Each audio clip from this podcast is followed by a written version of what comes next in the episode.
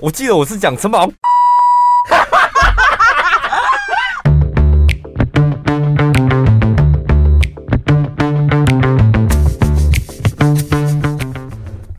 嗨，大家好，这礼拜过得好吗？还不错吧，我觉得很多事情都越来越棒了。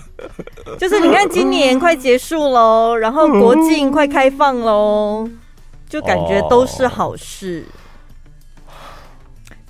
撇开撇开股市，撇开经济，其他好像都是好事。真的好险，我身旁有一个乐观的你，因为我身旁朋友都是处于。悲观派的双鱼座，真的，我很多好朋友是双鱼座，他们都处于悲观派，所以每次听我抱怨完之后，他们就会讲出一个更悲观的事情，然后安慰我说：“这才惨吧。”然后想说：“对，这个世界怎么这么糟？”哦，对，有 有人有这种安慰方法，啊、就是讲一个比你更惨的，想要让你知道你没那么糟糕。可是其实对那个抱怨的人来说，就全部都是负能量。对，但我不知道，就是。所以偶尔要穿插一些开朗的朋友，不知道，我就觉得我这观念也不知道正确还是怎么样。我 那天不是跟你讲说，我现在只要看到一片绿油油，我就好开心哦。有股，你现在心情就随着股市是不是颜色而动荡？这样，像我最近就会觉得，嗯，好像没有什么买东西的动力。真的哎，哦，就是、嗯、好像还不够绿。没关系啦，就你都这样喊了，下礼拜就会给你绿到剉成一赛一样。哎、欸，这样很多听众朋友可能心里会咒骂我，感觉都是我害的。因为我们很早以前就是想要聊那个喝醉酒的那个主题，然后就是一直一直割割割，一直延延延延到这个礼拜这样。然后再回想那个喝醉酒的主题的时候，真的突然好多回忆涌上心头，而且我是一个人就坐在电脑前，就是真的笑出声音来。哎，我跟你讲，我我有你有吗？不是，我跟你讲，你有没有发现一个重点，就是现在的我们好像不会这样喝了。对，然后好像不会这样生活。对。所以我们才会对于以前的那个记忆，竟然还这么鲜明。老了，老了，现在好多挂碍哦，就会觉得好像没有必要这样，是不是？点到为止，这样刚好到点就可以。对，现在到底在惊什么？我不懂。好，可能会觉得我自己啦，好傻啦。我自己的状态是，我会觉得出去如果要像以前这样子。你又要麻烦别人照顾你啊，所以会觉得可能有点不好意思。那如果自己一个人在家里安全的地方，然后把喝的烂醉，又会觉得好像很没意思。自己哦，对啊，喝喝喝个烂醉，不就是要有一群朋友才有趣？对啊，本来就是了。所以就导致现在好像没办法像以前那样。不是喝醉，就这一集那个未满十八岁，你们就不要听了，因为你们还不能喝酒。我觉得喝醉好玩的地地方就在于你会风言风语，那得要有人互动啊。对对对，那你一个人的乐趣到底在哪里？或者是要有人在旁边记录你发疯的那一切过程，或是你你有互动，别人风言风语，然后你觉得好笑，就是这样互动才好玩。一个人为什么会喝酒？酒精中毒吧。而且我真的曾经就是有一阵子，虽然不出门跟朋友一起疯，但是我真的在家里把自己喝到吐。然后本来觉得很有趣，因为觉得怎么会自己喝还不懂得拿捏分寸喝到吐。但隔天想要跟大家分享的时候，又会觉得怎么讲出来变得有点心酸，很心酸啊。那一阵子你的心情是处于什么样的状态？怎么会把自己喝到吐？所以我就发现，好像自己一个人喝酒，你只能小酌，你真的不能喝到很尽兴，你知道吗。自己喝酒是那种，我自己譬如吃了什么东西，我想配点酒。对，嗯，你看我们现在条条框框太多了，太多了。你看，我们净想着一些能 po IG 的东西。我没了自己了，我们，你有没有觉得很做作哈？我刚刚讲完之后，之后我觉得我好做作哦。不会，可是我跟你讲，还有一种一个人喝酒的方式是，比如说你一个人旅行，有没有、嗯、啊？我反正晚上很悠闲的，又跑找一间小酒馆或是 bar 自己喝。对，我觉得那也是蛮有情调的哎。可是我我我在日本的时候，真的很多晚上的时候，很多人是自己喝哎。嗯，可能他是。前面有一摊，最后他那一摊是自己给自己的一摊，这样对一个人配一个什么拉面，然后配个煎饺，嗯、然后桌上就是喝一瓶啤酒或者什么。可能比如说他们有应酬文化嘛，但是同一桌的人也许每个人酒量不一样，同事都醉倒了，嗯、但他自己可能还喝不够。我跟你讲，我先讲一个，就是。我第一次就是到那个日本出差，因为没经验，然后又自己一个人，然后也不知道那个日本的文化是怎样。嗯，然后呢，就工作完了之后，当然很开心，然后我们就约了一个饭局，然后又在一个饭局，再来一个饭局，最后我发现那不是饭局，全部都是酒局，就是每一局都在喝，然后我就傻乎，因为。我就看他们想说奇怪，为什么大家就是酒杯到嘴巴旁边，而且工作完了这么累，应该大口喝酒啊？嗯、为什么酒杯拿起来都这解这解这解这样？嗯、每个人都这样，然后我就觉得哈，可能日本人比较闷这样。但我就管他的，反正我工作完了，我就大口喝这样。没有想到那才是第一摊而已，我就是没要尊赞，你知道吗？然后我就我就看他们，就是看我的眼神都很像，说哇，这个好像很厉害哦。就没想到我第二摊有第三摊，不夸张，第一次去总共有四摊，最后一摊在。凌晨大概三点多，快四点的时候，我我进到饭店的一楼的时候，我看表，那时候记得还没到四点。然后我那时候住那个新宿的王子大饭店，然后去。回到饭店呢，我跟你讲，真的是用爬的。我忘记我是在一楼 lobby 有一个阶梯，我用爬的，还是我到房间？你你的爬是真的地上膝盖跪下来，真的真的，我讲真的，就是我我已经有点失忆，我忘记是哪一段我是用爬的了。然后爬回饭店之后，然后衣服脱了就躺在床上，然后我就。遇到鬼了！Oh my god！遇到鬼之后呢？我今天没有讲鬼故事，你们放心。遇到鬼之后，那时候不是三点、四点的吗？四点多遇到鬼之后，我就醒来了，好像那时候酒有点醒了哦。Oh. 然后呢，醒来之后呢，我就到饭店楼下，想说啊，房间里面有鬼，就不要待在房间里面。你看我那时候多豁达，就离开饭离开房间就好。然后我就离开那个房间，就到新宿王子的一楼，然后就看到一间。拉面店，嗯，我就他二十四小时，我就走进去，然后就吃了一碗那个。其实我后来发现，它根本不是日式拉面，它是我跟你讲，那间店我我在我的手机里面找出来，那间店叫做中华食堂一番馆。哦，下一次我去日本，我一定还会再去，因为我每次去出差都会去吃。所以那个面应该有点偏向于我们阳春面或蛋仔面那一种的。对，你后来发现。就有点像我们的台式的面，又有点像拉面，它汤又很浓。嗯，然后每次去呢，因为基本上都是喝醉酒的状态，我都是点它那个辣味的，很咸很辣的，然后再配一个六个煎饺这样。嗯，然后我就觉得很好吃。有一次我同事好像去日本的时候，我说你晚上一定要去吃那一家，很好吃。然后他去日本的时候，他就跟我说：“好吃在哪？难吃死了。” 好无聊哦，那根本不是日式拉面呐！我后来发现，有些东西真的要在喝醉酒之后才会变好吃。真的，因为每次都是喝醉酒的时候才吃他们家的面，就觉得好好吃。我们有一个朋友，他就是我个人觉得他酒品真的是蛮不好的，但是他每次我们几个姐妹聚在一起喝酒的时候，就会很想要吃零食，洋芋片类的啊，或是鱿鱼丝什么的。嗯、然后有一次呢，我们就是去钱柜唱歌，然后就大喝酒，这样零食也是这样子自己带进去，然后就吃那些东西。然后那个喝醉酒的呢，他就是醉到。真的是不省人事，整个人瘫软。嗯，然后我们又扛他扛不动，这样就只好跟钱柜借推车。就把他从推货的推车吗？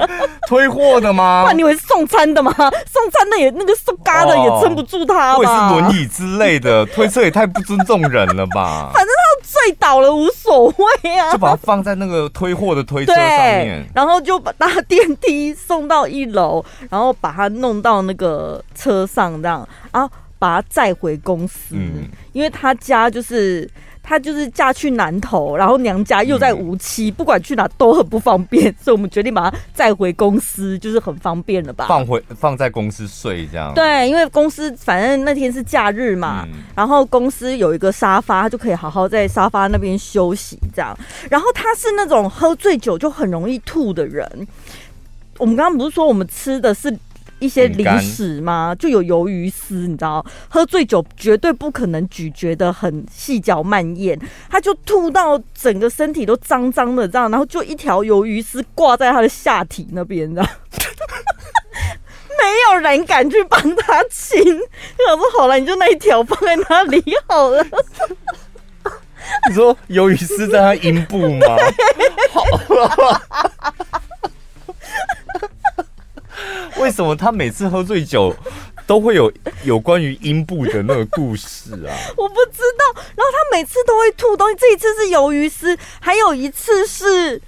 去另外一个主管的 party，然后那个主管提供的全部都是红酒，嗯、导致他那天看起来就像是中邪，一直吐血一样，你知道吗？嗯、要吐出来东西到处滴，什么到处都是红彤彤的东西。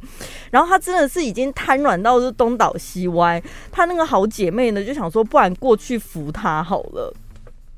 一靠近他，就是我们旁边的人就目睹他整个人就是像喷泉一样，整个喷出来，就喷到他就是要做那个吐的动作嘛，嗯、前面会有一个预备的那个呜、呃、那个呜、呃、那个动作的时候，准备要过去扶他的那个姐妹就有点吓到，然后他就很想要阻止，他说：“哎、欸，你不要吐！”他一讲“哎、欸”的时候，就喷出来，直接进到他的嘴巴里面。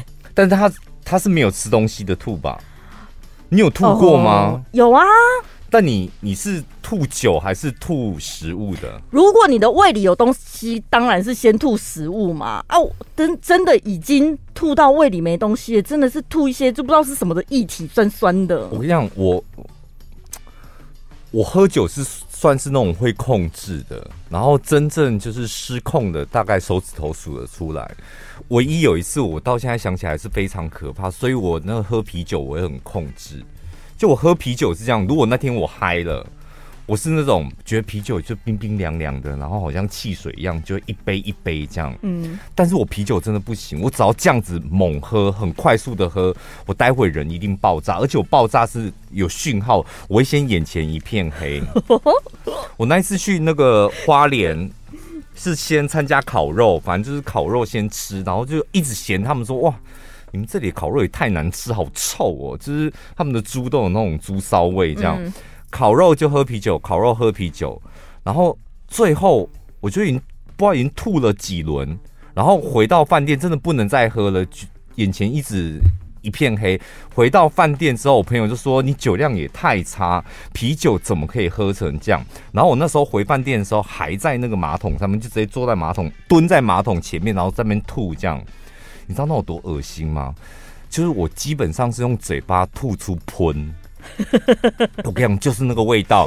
然后我就吐出来之后，吐了一，基本上就吐那么多，你就觉得没事嘛。我吐完之后，我是因为。被那个什么我吐出来的东西给呛到，导致我又再吐第二次，所以我一直在循环，不停的在里面，哦 哦，停不下来。然后我朋友就在那个房间里面就听到，到底好了没啊？太夸张了吧？他就进来，可能想要看我怎么了，他就进到厕所的时候。换他，他只要进到厕所还没看到我进到厕所，因为整个厕所已经充满那个喷的味道。他一进到厕所，然后闻到那个味道，换他直接呃，然后吐在地板上面。我知道有的那个喝醉酒的味道真的很臭，臭所以计程车司机如果载到酒客都会说要收清洁费什么的啊。我突然想到，就是大家也知道，多年前泰国有一个网红突然就是爆红，就是泰国宝拉。嗯、然后呢，有一天就是台中的某个夜店要邀请泰国宝拉来。就是有点像见面会这样，我想说天哪，就在台中，而且我跟他同名，我怎么能不去看快乐宝啦？然后我们就约了几个同事去这样。我记得他那个见面会的时间，不知道是压在晚上十一点还是十二点，就是人潮最多的时候。然后我们一定是早早就去了嘛，大概十点就先进去里面卡位。然后就开始喝，等到快乐宝拉上台之后，我们就上去跟他开心的合照，耶、yeah!！那个时候还很清醒哦。然后后来他就是拍完照之后人就走了。但我们有一个朋友就在夜店里面当那个 MC 嘛，他就说难得大家都去捧他的场了，可是他就是一直在舞台上带动气氛，他就没跟我们喝到，他就问我们要不要等他下班。所以我们想说，反正隔天是放假哈，我们就等他。一口气等到他下班的时候，已经大概三四点了吧，好像四点收一收收店的时候已经四点了。然后他终于下了舞台，然后呢就来到我们这一桌，他就端了两盘 shot 出来，就说：“哎，快点陪我喝啦！”这样。其他人根本就是已经醉到不行了，只有我还勉勉强强还撑得住。这样，我想说，shot 就小小杯而已，你一盘我一盘，应该咕咕咕就没了吧？然后我就跟他喝，我们就两个人就是把那些 shot 全部都喝完。喝完了之后，就走到夜店门口准备叫车要回家休息了。这时候呢，旁边有一个女的，不知道怎么样，因为那时候已经五点多了，快天亮了，他就说：“嗯、我想要吃粥。”他说：“早上了，我要吃粥，我好想吃热乎乎的粥。”一直在那边碎碎念、碎碎念。然后我说：“回家睡觉，不要吃粥了。”他就很坚持，所以逼不得已，我们就只好上车。我们的经纪人吧？对，嗯、所以我们就逼不得已，就只好上车，然后就说要去那个青州小菜这样。然后呢，我本来都还好好的，虽然我已经觉得有点懵，就像你讲的，眼前一片黑这样子。那不叫一点懵，就是醉了。那要休息，眼前开始有一点一片黑了，就是世界已经变黑白了，赶快休息了。可是你不觉得那个时候，你突然会觉得意识很清楚吗？你其实都知道你自己在干嘛，你只是不能控制你的身体而已。你知道、那个、没有眼前黑不是这样子，你那应该还没眼前黑啦，好醉而已，就是晕晕的这样，但是。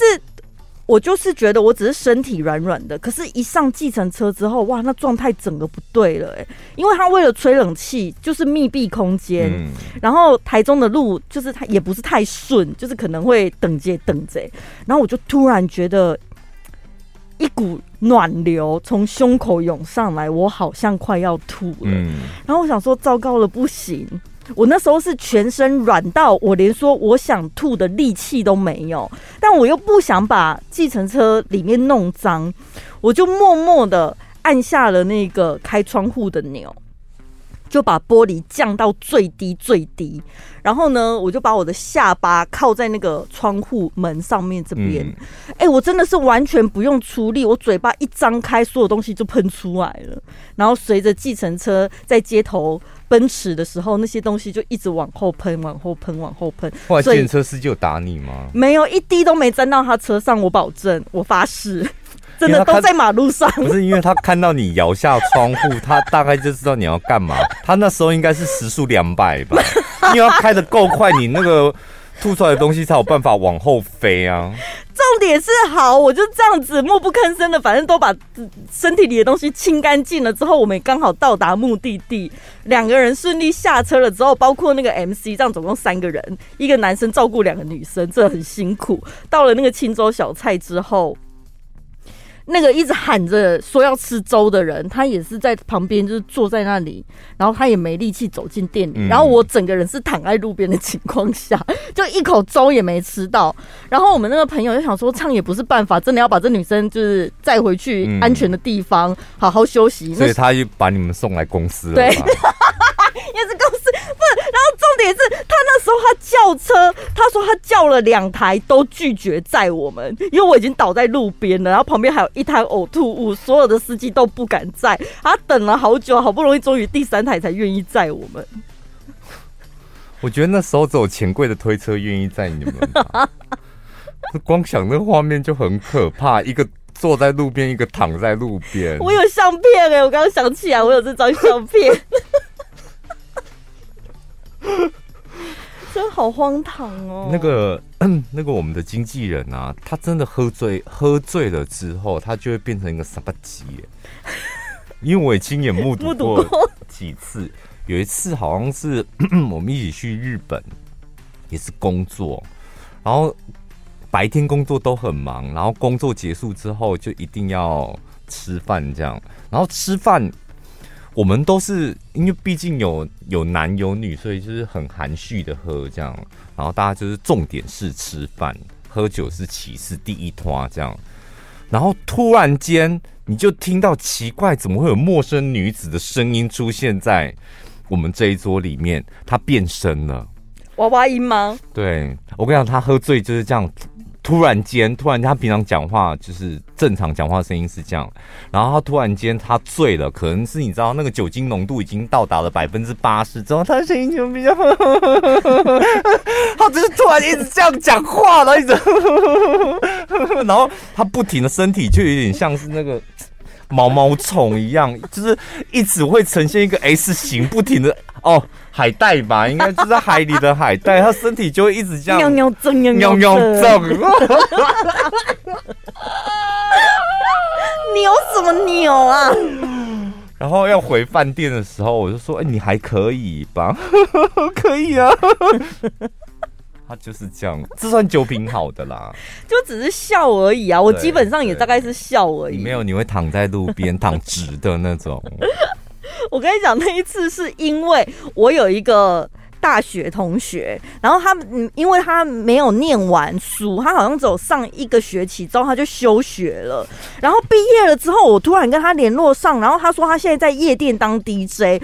我想说，天呐，久别重逢，然后而且他要在环美街，就是有办一个活动，他要来放音乐。我想说，身为同学一定要去支持他的啊。然后我就号召了很多人，就包括你。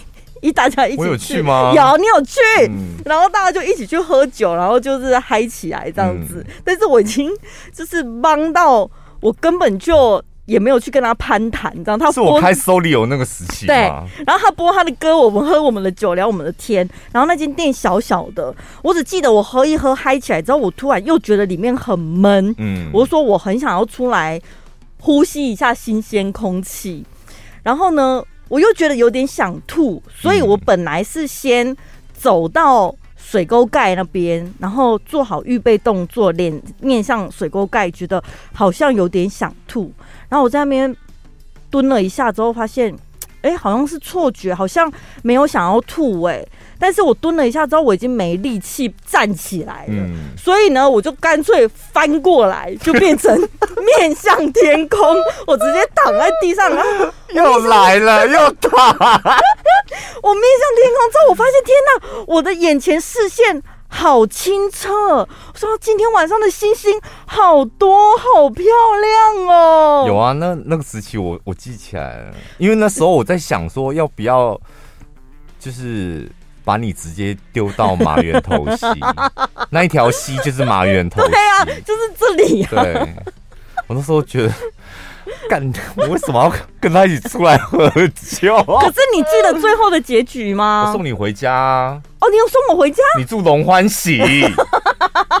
等一下，可是那个过程你记得吗？我当然记得啊，因为我们后来一群人，然后保罗他去哪了？就因为那店也小小，店里面没有，就一定是外面嘛。嗯，走去外面那真的很震撼。怎么样？不是因为他那条小马店就在小马路的这一边嘛？啊，水沟那是马远头溪，那也不叫水沟好不好？马远头溪在这一边，所以你过一个小马路就就看到你躺在那边啊。然后说旁边有同事，就这时候有一点点就是好像就是你为什么让他喝成这样？他怎么会喝成这样？那赶快对，赶快送他回家什么的。哎、哦欸，我印象很深刻。我虽然醉成这样子，但是我记得那个时候就是我在看星星，然后你们突然出来了，嗯、就说陈宝让，你不要躺在这里，很难看。然后我就说，可是我真的没有力气站起来。嗯，然后我已经忘记是谁了，反正就是一个左边，一个右边。我啊，等一下，不是，但一个左边，一个右边，就是怎么撑，就是没有办法把我撑起来，两个人都撑不起来。后来你好像真的火大了，你就过来，就把我的手就扣在你的那个脖子上面，嗯、你一个人而已哦，然后你就在我耳朵旁边大喊说：“陈宝拉站好！” 你记得这一段吗？我记得我是讲陈宝拉干你娘的。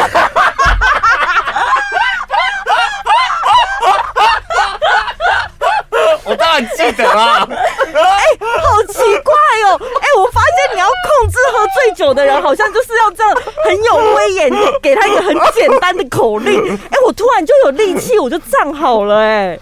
然后，好像你就又把我撑回店里，然后撑回店里之后，我的我最后的印象是我好像坐在沙发上，跟旁边一个人在聊天。我，但是我记不起来他到底是谁。不是，他坐在那个那个沙发是没有靠背的那一种，就是有点。他他就是在沙发上面，又像那个水草这样，一下倒左边，一下倒右边，一下倒到陌陌生男子的腿上，一下倒到陌生男子的身上，这样。后来我们就就真的觉得不行，就强制把他送回家。所以要送回龙欢喜。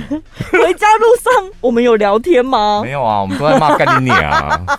就好好一个晚上都被被城堡给毁了。我们应该也有喝到天亮吧？那天。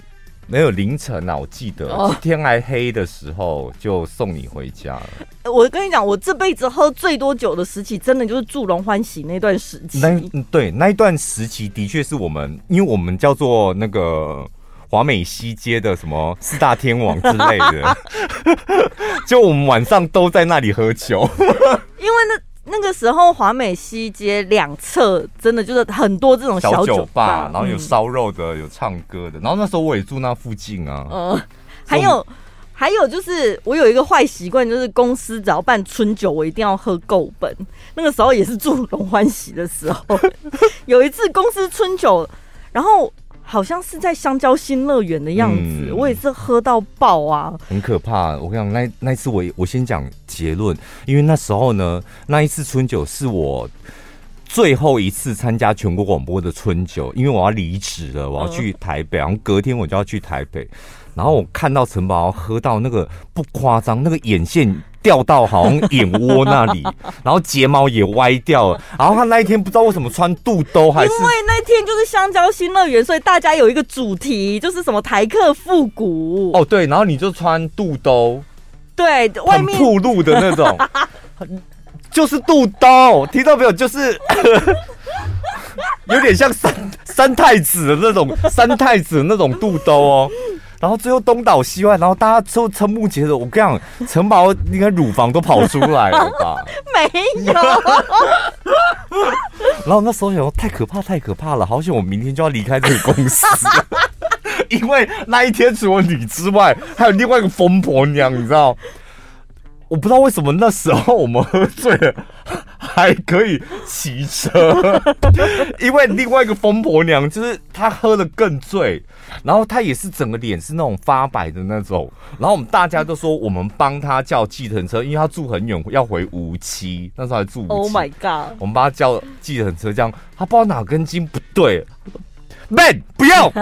然后突然间我们就是想说，因为很多人喝醉，我们要一下照顾你，要照顾他这样。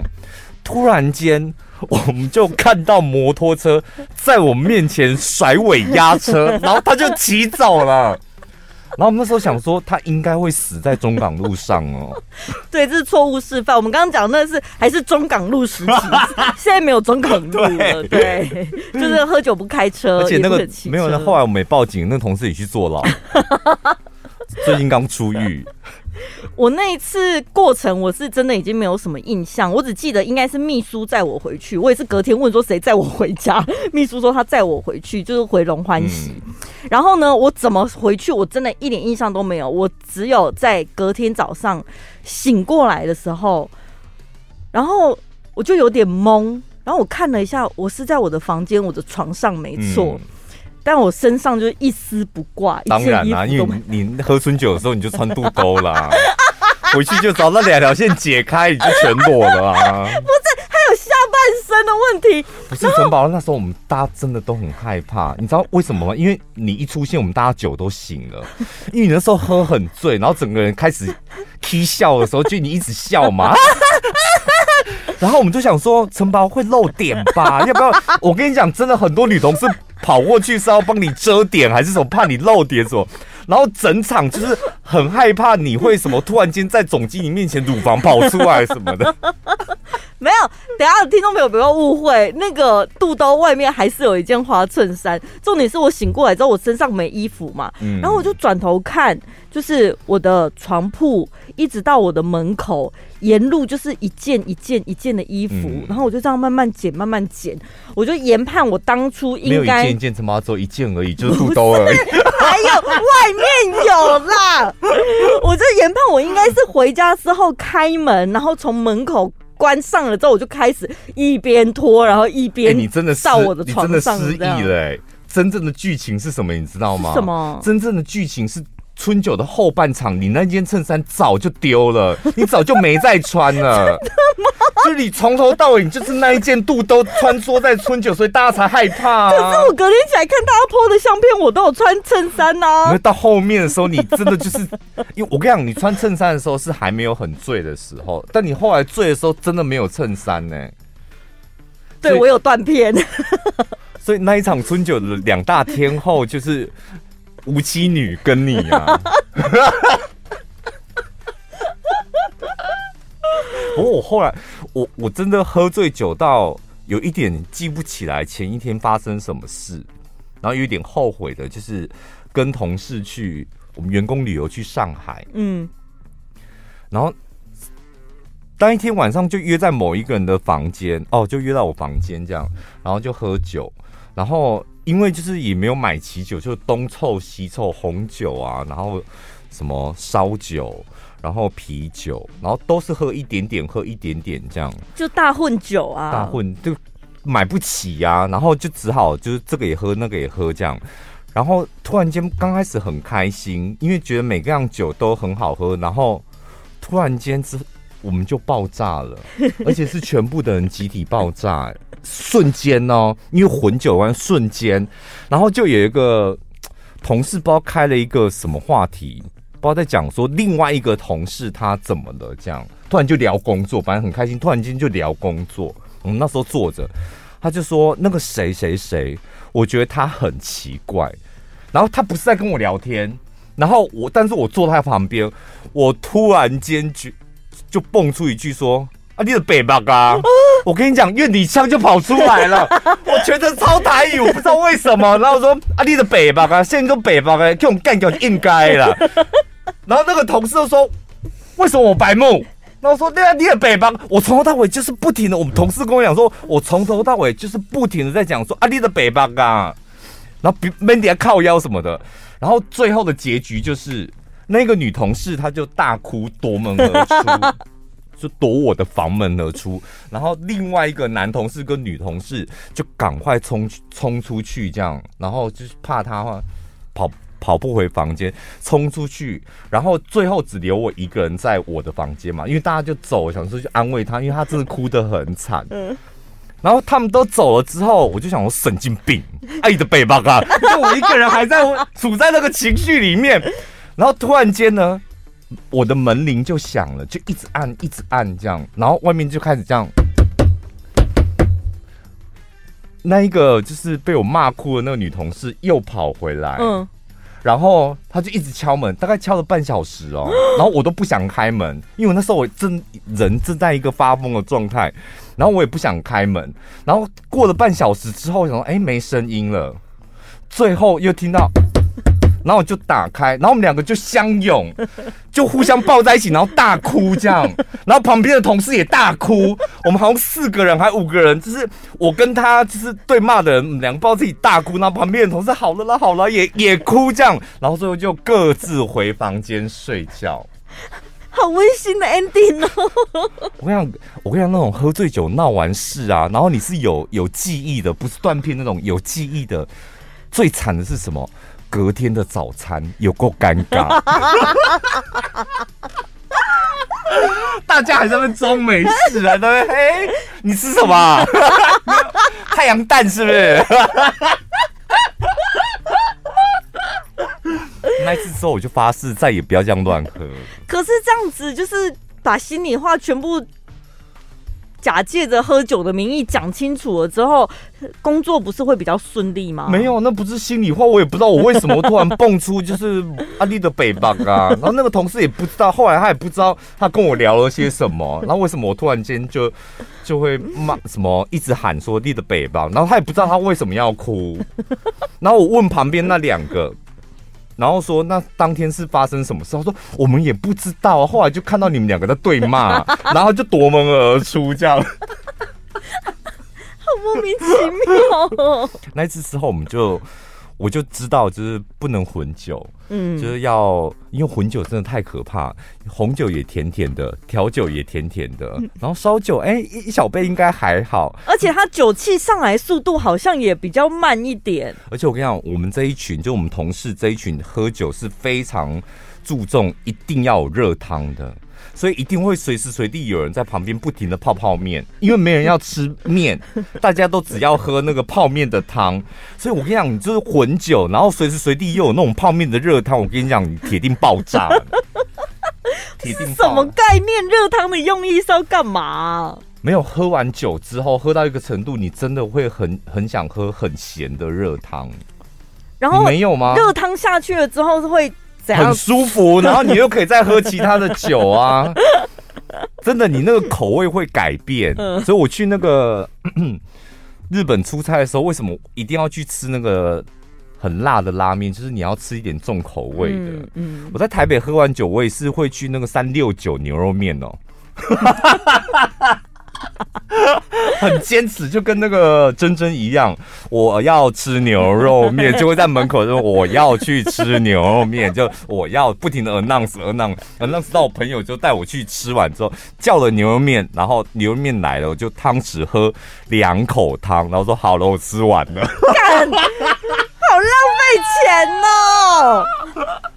为什么不直接叫牛肉汤就好了？没有，你你当下都会觉得我我要吃牛肉面，我可以吃牛肉面，我想吃牛肉面，然后等牛肉面来，真真的两口汤就结束。我跟我朋友，我朋友跟我讲说，他有一次呢，自己就是去那种。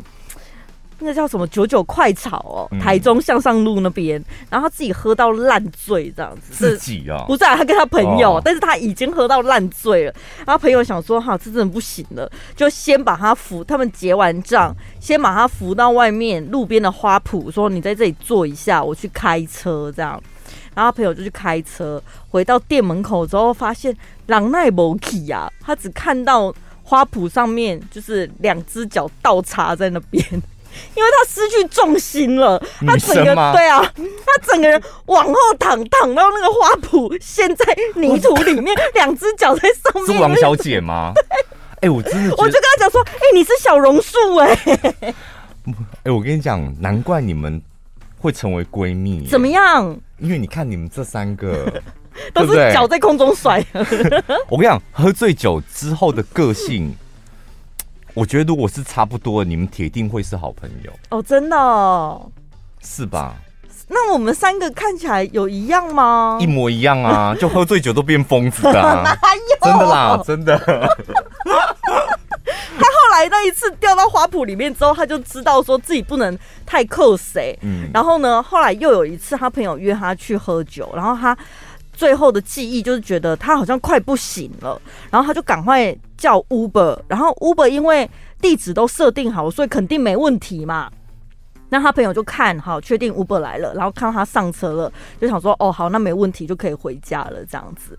然后我朋友他最后的断片前的记忆就是他已经有上 Uber 这样子，也就没了。之后发生什么事他就不知道了。然后呢，后来他醒过来了，他发现哎，我睡着了，然后。好像有点冷，所以他是被冷醒的。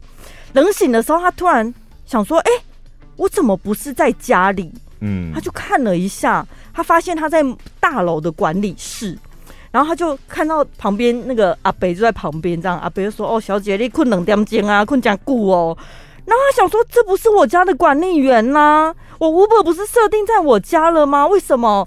没进到房间就算了，而且是没看过管理员，我到底在哪？他就很惊慌失措，这样子就赶快夺门而出，就跑出去外面看，然后发现是他家巷口，他跑跑到隔壁栋了。好可怕哦！已经载到他家，但是他跑到隔壁栋去。这是他现在最近发生的事吗？还是年轻的时候？最现在还这样？近几年吧。哦，我要告诉他们公司，什么啦？是压力太大了，是不是？就可能喝的真的很开心吧。但是还是要注意安全，好，尽量确保自己的安全的情形之下，再好好的喝。然后，如果你想要放肆的喝，一定要记得回家的路。或是有没有一个人可以安全的送你回家？就是如果朋友相聚，真的要找一个他是工具人呐、啊。嗯，像你们就很需要牺牲奉献的。对啊，像你们就很需要工具人参加你们的聚会啊。后来你看你们你们这个姐妹的聚会，你们三个再加个几个。没有，所以我们现在都约在。就是他们三，他们姐妹的聚会，我觉得比俄乌战争还可怕。如果有喝酒的话，哎、欸，有的人真的是姐妹疯起来，是你真的拦阻不了的。嗯，就是他会乱打电话，然后他自己完全一点印象都没有，而且你在旁边一直跟他讲说，现在已经凌晨两点多，你不要打电话吵人家。然后说不会啊，如果在睡觉，他就不会接啊什么的。我跟你讲，我有一阵子也是走这个路线的。你说乱打电话吗？因为我是那种喝醉了，我是不会讲话，就是很安静那种。嗯，然后不然就想睡。想睡都好，就是我就会去睡。这样最该死的是，我那时候喝醉，然后不想睡，嗯，然后又装的很一副很震惊的样子，然后回到家之后，我就乱打电话。然后呢？那你打给谁？不知道。我跟你讲，就隔天隔天看那个通讯才知道哦，打给。那你完全不记得你讲什么？那有没有打过给很糟糕的人？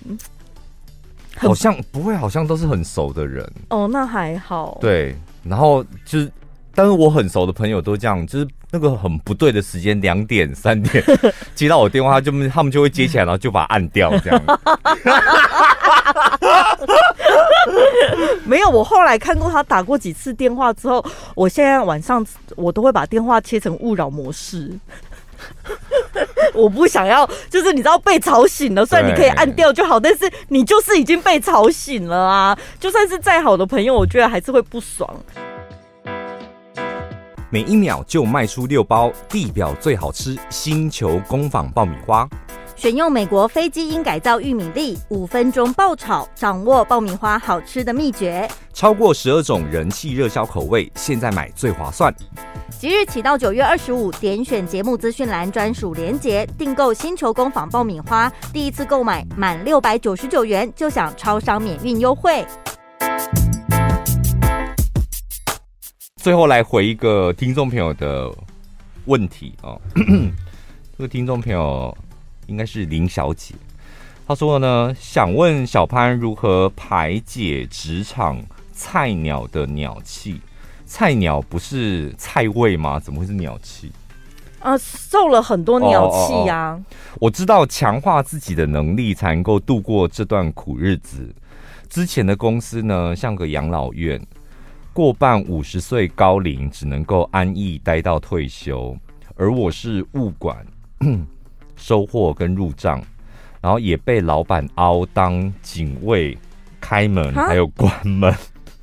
最啊，就是最早去，最晚走了吼。对，物管，然后兼开门关门这样。办公室人员还得要每个礼拜支援包装组一半的时间。有很多人的心态都是在职离职，但我不想这样。看着主管摸鱼，我也很痛苦，所以决定。在今年的年终的时候，我离开了待了八年多的舒适圈。这是前半段的故事。他离开了八年多，我觉得很好啊。嗯，就当你发现你的主管也在偷懒，然后当你发现这个同事大家都是想把公司当养老院，如果这时候你还有办法离开，我跟你讲，你就已经成功一大半了。对，好了，到了新公司来喽。整资到了新公司之后呢，公司的福利和制度一切都令人满意，唯独就是教导我的老鸟非常自以为是，还有强迫症，任何事情再小的细节都逼员工要跟他一样，否则就会被疯狂的碎碎念。知道新人的姿态只能够蹲低再蹲低，甚至趴下。如果因为一个人而离开这么好的环境，实在很不值得。但实在是有鸟气难生，每天下班都要调试心情，就是听一六八，还有按摩。完了，所以他现在新公司也是待得很不开心，就对了。哎、欸，我跟你讲，你真的太贪心了，听众朋友，就是。林小姐，你已经到了一个新公司，然后公司的福利跟制度一切都令人满意，这样就好了。你还还图什么？这样就很好了。你的工作、公司的制度跟福利你都很喜欢，然后你只是面对了一个人的问题，这个人的问题也不是大家的问题，就只有一个主管非常自以为是，然后做事情有强迫症。那你就只有一个人而已啊，那还好，我我们每天都在经历这种事情哎、欸。但如果真的那一个就是资深的主管那么机车的话，其他同事应该也会有怨言吧？你现在只要想办法找到同温层，然后跟大家一起，至少你会觉得哦，有人在跟你站在同一边，这样应该心里就会好过一点吧？不会啊，我跟你讲，这个听众朋友看起来他就是。会不屑同温层的那种，你看他的前公司就是一大就是养老院啊，就大家都同温层，他就是会容易瞧不起人的啦，对不对？会听一六八的，我跟你讲，你们是不是都容易瞧不起人？所以你看他主管通常进了一间新公司，当然我们就是跟着我们直属的主管学嘛。你为什么会觉得你的主管自以为是？因为你觉得他没你聪明哦。做事情为什么你有这么多的 SOP 跟流程？那些我觉得没必要，那只是你的强迫症。所以我觉得你应该觉得你的做事能力还有脑子比他好。嗯，要包装一下哦，因为如果你三不五时在你主管面前显露出来。你这个白痴，你这个笨蛋！我跟你讲，你的日子会变得很难过。对，所以你得要就压抑一下，就演你要演得像一点，就是不能让你的你的主管可能真的是个白痴，但是你偶尔也得要演一下。因为再怎么样，主管他的权限还是比你大，他想要弄你的话，他还是弄得了你啊。而且我跟你讲，你说你的主管自以为是，你应该也是自以为是的人哦。的确，一体两面是这样，看起来是这样，没错。那个不是讲白一点，你那金匠还有摘雕，啊以你的实力，你就表现给他看呐、啊，对不对？没有办法表现给他看，因为他的主管是自以为是啊。你得要照我的方式走，他可能没有发挥的空间。没有，你刚进公司里，不用要求这么多。一个公司有一个优点就值得你留下来了。你看你的公司制度福利都好，现在只有一个老鸟自以为是，而且搞不好是因为你的自以为是才觉得他自以为是，是吧？但是我觉得自以为是不是什么坏事，嗯。我觉得很多很聪明的人或能力好的人都会有自以为是的因子，因子在自己的身上，你就会容易觉得别人笨，别人不聪明。但是我真的觉得有时候你时间拉长一点，就是你发现啊，那么聪明干嘛？或是事实证明好像。他那么笨也可以生活下去，就公司养这么多这么笨，哎、欸，公司也活得好好的，嗯，好像也不见得世界或者运作一定要按照你的步骤来了。对啊，所以而且我跟你讲，你就是个聪明人，你从头到尾一直在强调，我也知道要蹲低。要趴下，然后蹲低再蹲低。他就是有一口气咽不下去，因为他真的也不是什么职场新鲜人。你看他前一份工作已经待八年了，哎、嗯，所以他就是会觉得你已经很厉害了，你有办法离开舒适圈，嗯、你就赢过很多人了。然后现在到另外一个，我跟你讲，如果你到另外一个，你觉得什么都很顺眼，那才是危机的开始。你到另外一个环境，你能够立刻知道，嗯，这空空空哦，是吧？然后你能够知道，哎，谁能力好，谁能力不好，那表示你你是起码你的判断是还蛮准的，蛮有蛮自我的。对，可是就是有时候你认清这个事实，你知道现在这个公司的样貌是这样，你就是知道这件事这样就好了，其他你不用往心里去，不用让自己有那些没必要的情绪出来。而且我跟你讲，你换新公司，铁定是比你之前那个养老院薪水好吧？对啊，就这么看起来，就是只要我们工作不就是要钱多吗？只要他薪水比之前的好，嗯、那你看你之前是整个公司都养老院了，嗯，你现在只是多了一个自以为是还好，真的还好。对，对，所以应该要跟你说一声恭喜。嗯，那希望大家这个礼拜一样过得非常的开心，下礼拜见喽，拜拜。